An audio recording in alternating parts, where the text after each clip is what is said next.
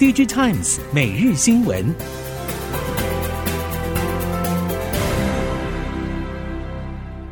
听众朋友们好，欢迎收听 DigiTimes 每日新闻，我是翁方月，现在为您提供今天的科技产业新闻重点。首先带您关心，ARM 全球合作伙伴超过千家，在台湾重要合作伙伴就有台积电、联发科、瑞昱等。ARM 总裁与策略及行销执行副总裁等高层也受邀参与台积电美国新厂进击典礼，明显看见 ARM 在全球半导体供应链重要地位以及与台积电的紧密合作关系。ARM 策略暨行销执行副总裁十二号来台湾，将与新竹和台北等地合作伙伴会面交流，主要是台厂在全球半导体产业与 ARM 生态链占有重要关键地位。ARM 希望能更为贴近大家的需求，与尽全力协助解决问题。ARM 策略暨行销执行副总裁表示，ARM 的关键优势之一就是开放式创新，合作伙伴都可以采行 ARM 架构打造产品。不止在行动装置领域，ARM 近年也不断强化在 IoT、PC 与伺服器等多元领域实力。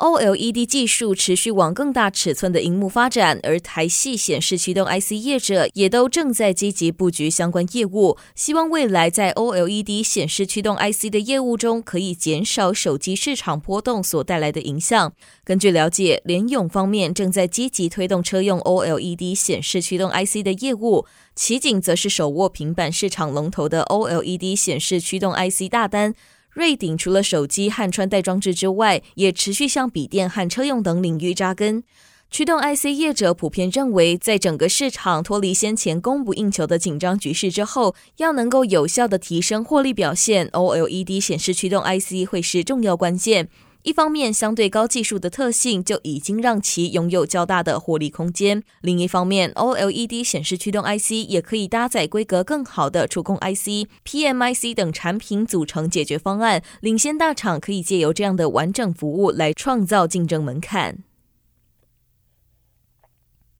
今年受到全球消费产品需求下降，加上 OLED 四 G 抢食高阶显示应用商机，影响 Mini LED 背光应用前景。不过，中国 LED 业者借由 Mini LED 和 Micro LED 各自募资，包括 LED 龙头厂三安光电顺利在今年底取得人民币七十九亿元入袋，渴望加速 Mini LED 和 Micro LED 产能释放。随着中国业界持续加码投入 Mini LED 和 Micro LED 供应能量，明年两岸 LED 产业竞争高阶显示大饼恐怕陷入苦战。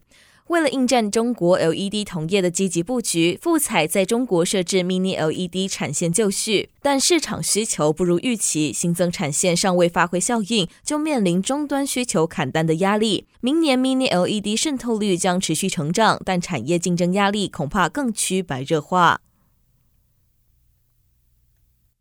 近期，国际车用 IDM 厂和一级供应商与各晶圆代工厂针对明年代工量价协商传出进入尾声。车用代工涨价趋势不变，量增有限。不具名汽车供应链业者表示，IDM 厂明年车用晶片供货还是以配给制为主，无法有效满足每车客户的需求。在主流汽车领域开始崭露头角的台系资通讯业者来说，晶片控制力将扮演举足轻重的角色。业者指出，明年 IDM 厂接收代工价上调，将成本转嫁到客户端，因此台系 ICT 厂成本调升的几率增加。不过，就近两年车用晶片短缺的运作特性来看，抢得到充裕资源，预估价格向来好协商。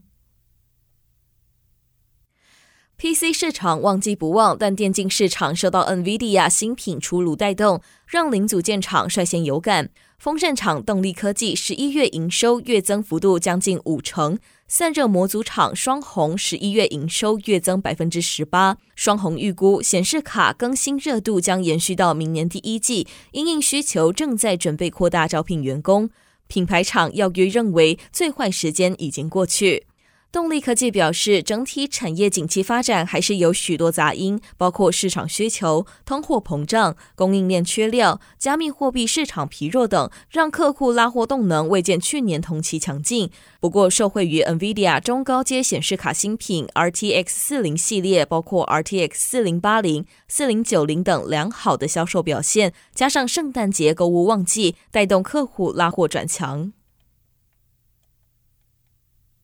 三星电子近期成功导入东进视美肯的极紫外光光阻剂到半导体量产制程中，成功实现材料本土化。未来是否追加供货，则尚待评估。不过，业界指出，东进视美肯等材料业者由于缺乏品质测试以及可靠度验证等基础设施，产品研发需要仰赖与需求业者的合作体系。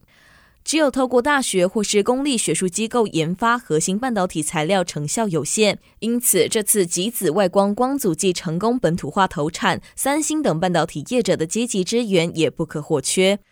不过，目前东进视美肯极紫外光光阻剂供应量还不大，三星是否扩大应用还有待评估。除了需要考量海外极紫外光光阻剂供应业者的合作关系，东进视美肯的产品是否能在其他制程维持稳定效能也是关键。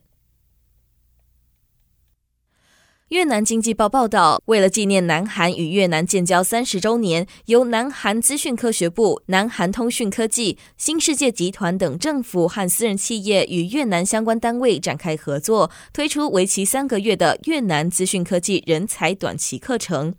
越南数位传播协会主席阮明宏表示，近年来的外国投资潮，特别是南韩企业，为越南的劳动市场带来许多就业机会。供应链转移让全球科技公司纷纷进入越南招募工程师，以建立自家研发团队。越南本土传统产业像是旅游、农业、不动产等也进行数位转型，发展电子商务。双重因素迫使越南面临人才不足的难题，因此南韩着手赞助越南发展短期培训课程，提升学员程度。为了越南学生提供就业机会的同时，更为自己企业招募到合适的员工。全球第三大台湾汉锡龙头业者声贸十二号召开法说会，声贸总经理李宏伟指出，近期锡价下滑、库存量高，导致第三季营收衰退不少。不过，他还是看好声贸未来三年在低温无铅锡膏的布局，以及产品组合优化、回收再生汉锡产品等发展趋势。李宏伟认为，声茂明年营运将优于今年，强调第三季已经是营收最低点。明年的毛利率因为低温席高和再生席产品都是高毛利产品，有望比今年显著成长。根据了解，联想率先采用低温锡膏焊接制成，从二零一七年以来总出货量达到五千万台，总共减少一万公吨的二氧化碳排放量，并在去年起将低温锡膏焊接推广到各个产品，以支持低碳转型。